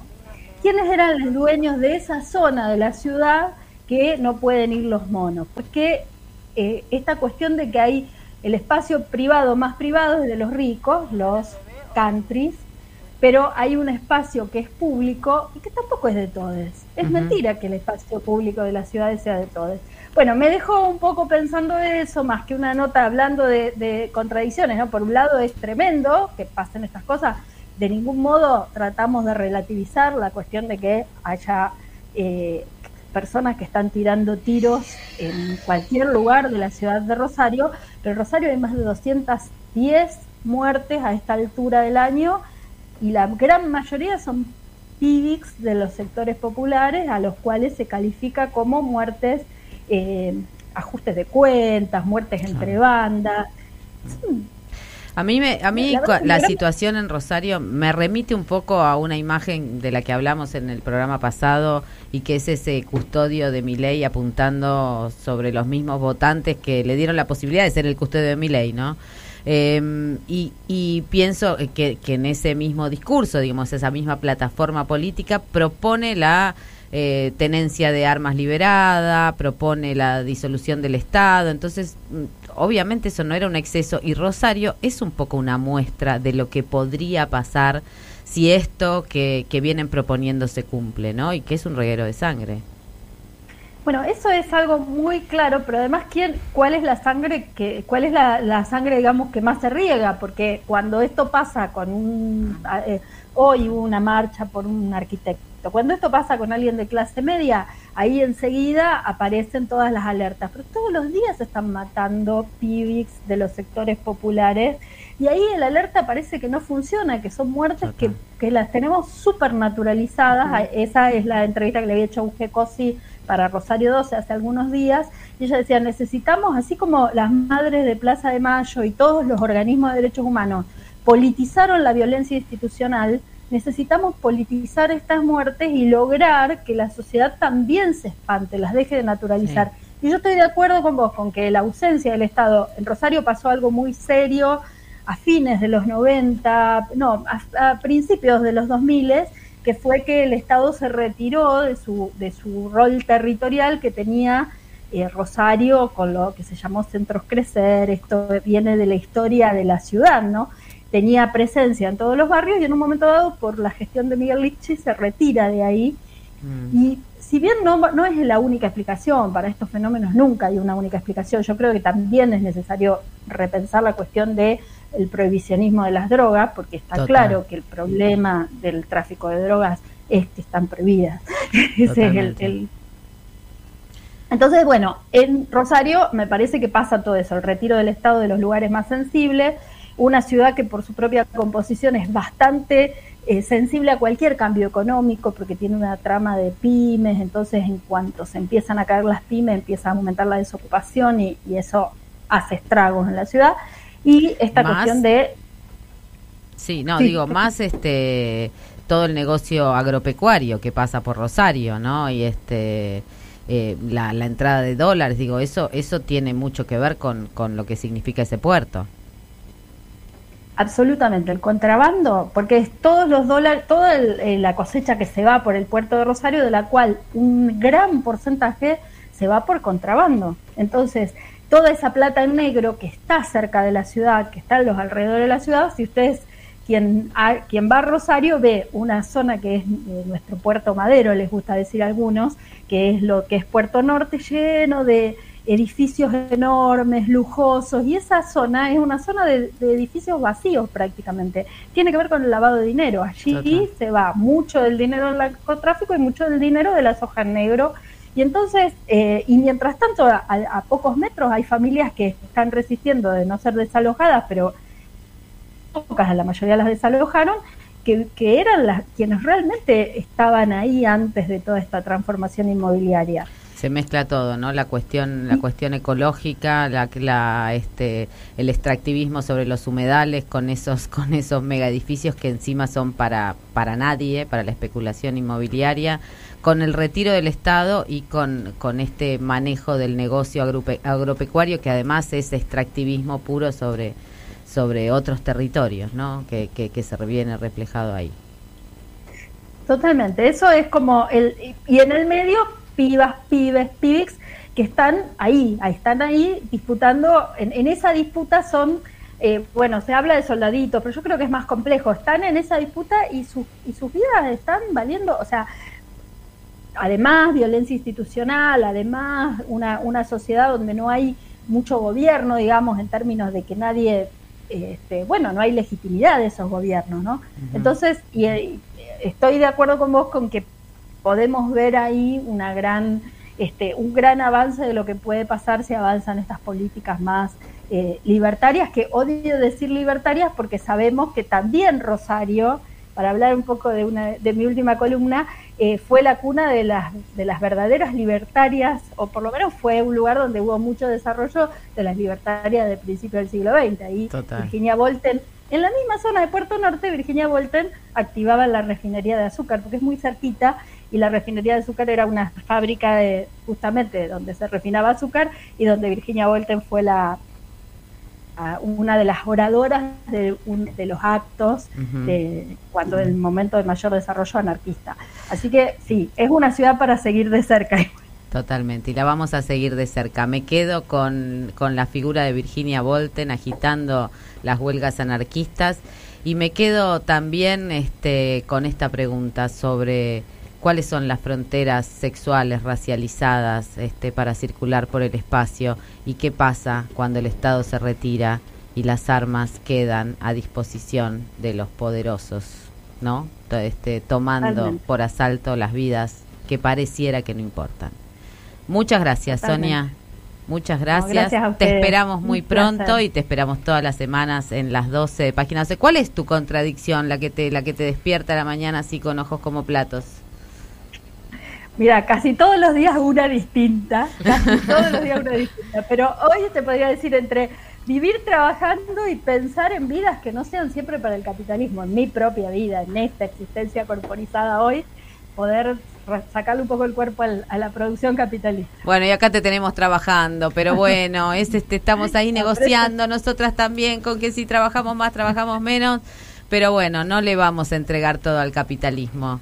Te mandamos un abrazo muy fuerte y nos vemos muy pronto. Gracias, Sonia. Un abrazote para todos allí. Y hablando de discriminación racial, nos vamos a ir a escuchar a Georgia Smith, que justamente habla de el racismo y blue lights. La disidencia está acá, en el piso.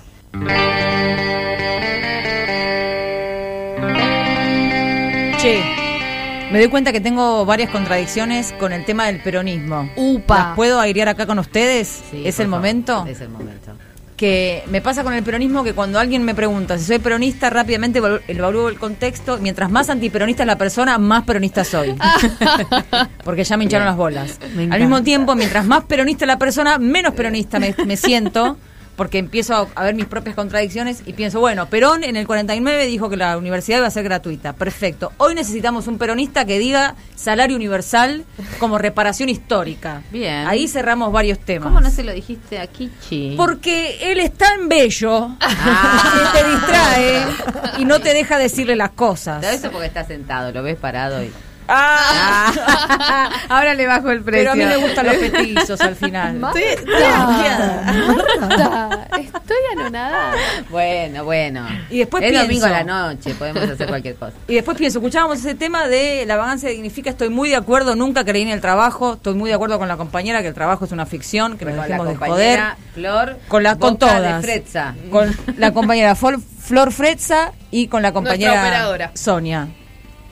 Que si Perón, yo siento que si Perón fue el primer trabajador, yo soy la última trabajadora. lo podemos cerrar ahí. El plan potencial me parecía fantástico, súper peronista, totalmente de acuerdo. Después lo quisieron mutar a empleo genuino, ya siento que ahí desbarrancó el peronismo. Genuino, con esa palabra. ¿Qué es eso? Y finalmente, que se estaba organizando una fiesta de disfraces de temática peronista. No. Y había Ah. uno que decía, yo me voy a disfrazar de Kisilov, fui a la peluquería, me corté el pelo, esto es real, me corté el pelo como Kisilov y yo me quedé pensando, yo voy a ir disfrazada de Isabelita. Ah, Te van a y me voy a conseguir dos amigos que vayan disfrazados de militar atrás. o, sea, o de López Rega, tenés, le falta uno de López Rega. Y uno de López Rega. ¿Querés, Marta, venir vos de no, López Rega? deja, deja. Y vos, Marta, si tuvieras que ir a una fiesta de disfraces de peronistas, ¿de qué te disfrazarías? De Kicillof. Qué difícil. Yo me disfracé una vez de Cristina, les quiero decir. Ay. me compré Ay. una peluca larga, ¿no? Con esos pelos Sí. que tiene Cristina y agarré un látigo. ¿Eh? Una, una Un Cristina choker. BDSM. Sí, sí, sí, le di latigazos a Me todas gusta. las peronistas que estaban ahí baboseándose por Cristina. Porque ¿para qué voy? Pues si voy disfrazada de algo, voy disfrazada de jefa. claro, que te queda tan bien ese papel. Hiciste bien. Nos gustaría ver una foto después, Marta, si tenés. Yo Ah, tengo, sí. yo tengo. Creo que hay un video. Sí, hay videos, porque además tenías el pelo, el pelo era muy real. El o sea, pelo era muy era igual, igual a La vamos Cristina. a publicar en Pues las sí, dos. no sé si la conocen a Marta Dillon, pero tiene rulos y Cristina tiene pelo lacio. Entonces ahí hubo como una mutación eh, que nada, que era increíble ese pelo. ¿Viste? Esta es Martita. Es la única hembrita que me quedó. Esta me voy a quedar yo con ella. Ay, ahí está. Ay, ya, te Cristo, nos quedamos ya te tiró, juntitas todo el verano. ya te tiró onda. Qué lindo romance. No me tira onda, porque yo le escribí una carta y nunca me la contestó. Pero te arrobó en Twitter, No te, te retuiteó o algo. Yo también ¿No? le escribí una carta diciéndole que era muy linda, que todas las lesbianas los queríamos, nos las queríamos coger y tampoco me la contestó. Yo No, también así, o sea, es, la, es la primera entrevista de cinco feministas a, a Kisilov. Me parece que la señora vicepresidenta se va a tener que someter a la misma. ¿no? Eh, ¡Epa! someter, dijo, someter, la jefa, dijo someter. Acá es que hubo sonidos de látigo, esas cosas me, me- me pusieron un poco nerviosa, pero la invitamos, la invitamos a, a, a la vice a que venga al piso. Hola, buenas noches. Soy Amalia de Villa Porredón. Eh, bueno, mi contradicción es que yo estoy muy tranquila, sin pareja, pero eh, tengo mucha ganas de estar con alguien. Bueno, y muy buen programa. La entrevista a Sonia recién interesantísima. Muchas gracias. Mire qué interesante. Déjanos tu teléfono. Y, y te, y- te decimos Pero que, que te sale, sale onda. Tinder. El Tinder de Tinder pasamos, todos. Y algo más. Acá pasamos todo eso, no pasa nadie, no sé. Re, Tinder Eso de es. pasamos todos. Algo más sobre el alguien con quien quiere estar, como para tener una Aparte, datita. yo quiero estar. que- Cuando una dice quiero estar con alguien que quiero cucharita, quiero dedazo. Sí, total, porque aparte, fíjate que en las relaciones, en los vínculos interpersonales, sobre todo entre dos personas, se da mucho el no seas policía, no seas policía, pero después también se da el teneme esto, llévame aquello.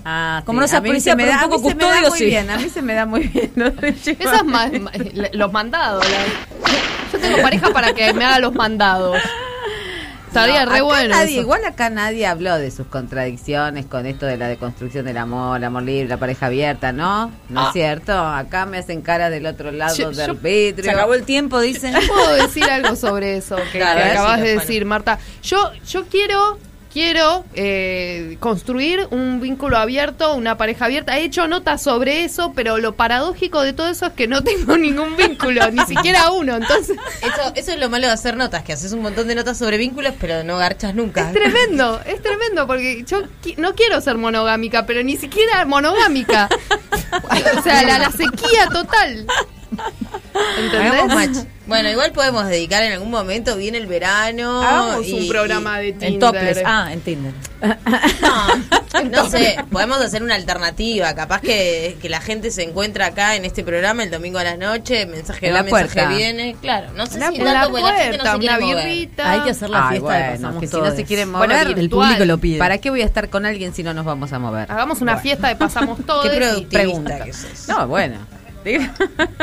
¿Cómo Ahí dijo, está, señora? Claro, bien, bien. A ver si algún bar se quiere prestar para la fiesta de Pasamos Todos. Los bares de la zona. No, igualmente con el amor hay una contradicción muy grande que nadie la quiere nombrar, pero es algo que hay que decirlo porque es en sí mismo una contradicción. A que son- los celos son una contradicción, históricamente. Bueno, pero Sí. supuestamente las personas que están en, en relaciones abiertas no tienen ese problema. No, Entonces, no, ¿qué no, pasa? acá mi forma, mi forma de resolverlo es No, también, ta- o sea, no sé, es que el, el tema es que el a- no importa en qué formato, siempre la- el vincularse va a ser complicado y sí, fracasar Y en el sí. amor libre, fracasar en el amor, o sea, en cualquier Yo formato nada va a ser la panacea y eh, el problema es cuando algo se El amor empieza es muy conservador. a vender como la panacea. Bueno, el amor es conservador, ahí tenés. también hay que cambiar la palabra. Y los celos no son solo en la pareja. Yo me, me, me he asumido como una persona celosa, muy celosa de todo, de, a- de amigas, de Amistades Eh, también. Celos, celos me gusta, me gusta un poquito. Tremendo. celar. Entonces, Sí, horrible. por ahí Horrible. Bueno, Pero no le digan, es bisexual. Yo me despe- Ay, sí, pobre. Pero son unas mentirosas acá que no sienten ¿No celos sos, de ¿No nada. sos ni siquiera bisexual? Marta, Hay que respetar.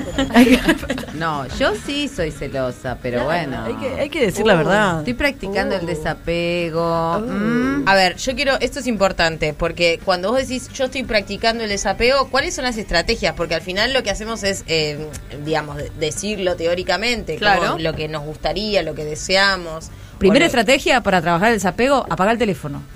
Porque hay un problema con la inmediatez y el, Sí. el sistema de comunicación. No, antes de apagar el teléfono, se puede eh, sacar esa cosa de que ves si te leyó o no te leyó. Eso es una boludez. Sí, No pero es una te- boludez, ¿sabes cómo te cambia? Pero eso No, te lo- pero apagar el teléfono Te está cambia. bueno porque no, todo el tiempo se como uno no se, se, se dirime en el ¿qué hago? ¿Subo una foto con esta persona con la que me estoy chongueando o no la subo? Mm, no, no, Eh, la no es tiempo. ¿Por qué hay que No la ¿Qué- subas, amiga, no la subas. ¿Cuánto tiempo hay que esperar? Ya cual- cualquier cosa que ya te preguntaste si lo haces o no lo haces, no lo hagas. No lo hagas, Como, ¿no? como regla. Después lo seguimos charlando. Pero ya te hiciste la no, pregunta, no me no, pasa lo a hagas. mí, eh, no me pasa, porque a mí no me gusta ventilar mi vida íntima. Pero, claro, vos me decís lo del teléfono. Yo soy una persona que te- me- mañana lunes me levanto, tengo que trabajar. O sea, el teléfono tiene se, se cruzan las Tenés cosas. que tener o sea, un teléfono. Esto hacen mucho las lesbianas exitosas de Europa. No es una joda lo que te estoy diciendo. Lesbianas Tienen- blancas de clase media. Claro, tienen un teléfono del trabajo y un teléfono de la Para el- vida. para el ligue. Entonces pueden trabajar sin que la vida les atraviese todo, es- todo ese plano. Bueno, tenemos el programa. conseguir desapego un buen cuando- laburo yo- para ¿Quieren que les diga mi, mi, este, mi única manera de, de tramitar el desapego? ¿Cuál Me es? Marta lo dirá en el próximo programa. ¿Puedo proponer un ganador, ganado- un audio ganador del Sí. concurso? Ah, sos la encargada de Pará, eso. un tatú, un tatú de Flor Martino. Eh, Flor Ma- tatú. arroba Flor Martino Tatú. Un tatú que va a decir me perteneces. Síganla en redes. Gracias, Flor. Y se lo, yo creo que se lo tiene que ganar, si estamos hablando de los celos y sincerar que los celos, no sentirlos es imposible, la persona que está cela- celosa de la del bebé. Del pelado vago, totalmente. Ay, tenés razón, Está tenés razón. pelado Muy vago. bien. Que sinceró unos celos tremendos contra una cria- criatura indefensa Se que va no a pidió se nacer. va a tatuar le, un útero y con le dijo pelado. Lo discriminó, le dijo pelado. Tremendo. Atorrante. Yo me, re- Vago. me sentí identificada. Bueno, nos estamos yendo, amigas, amigues, amigos. Si es que queda alguien por ahí, esperamos que este domingo haya sido un antidomingo. Y cuando la semana parece que va a empezar, nosotras acabamos. Dijimos para siempre,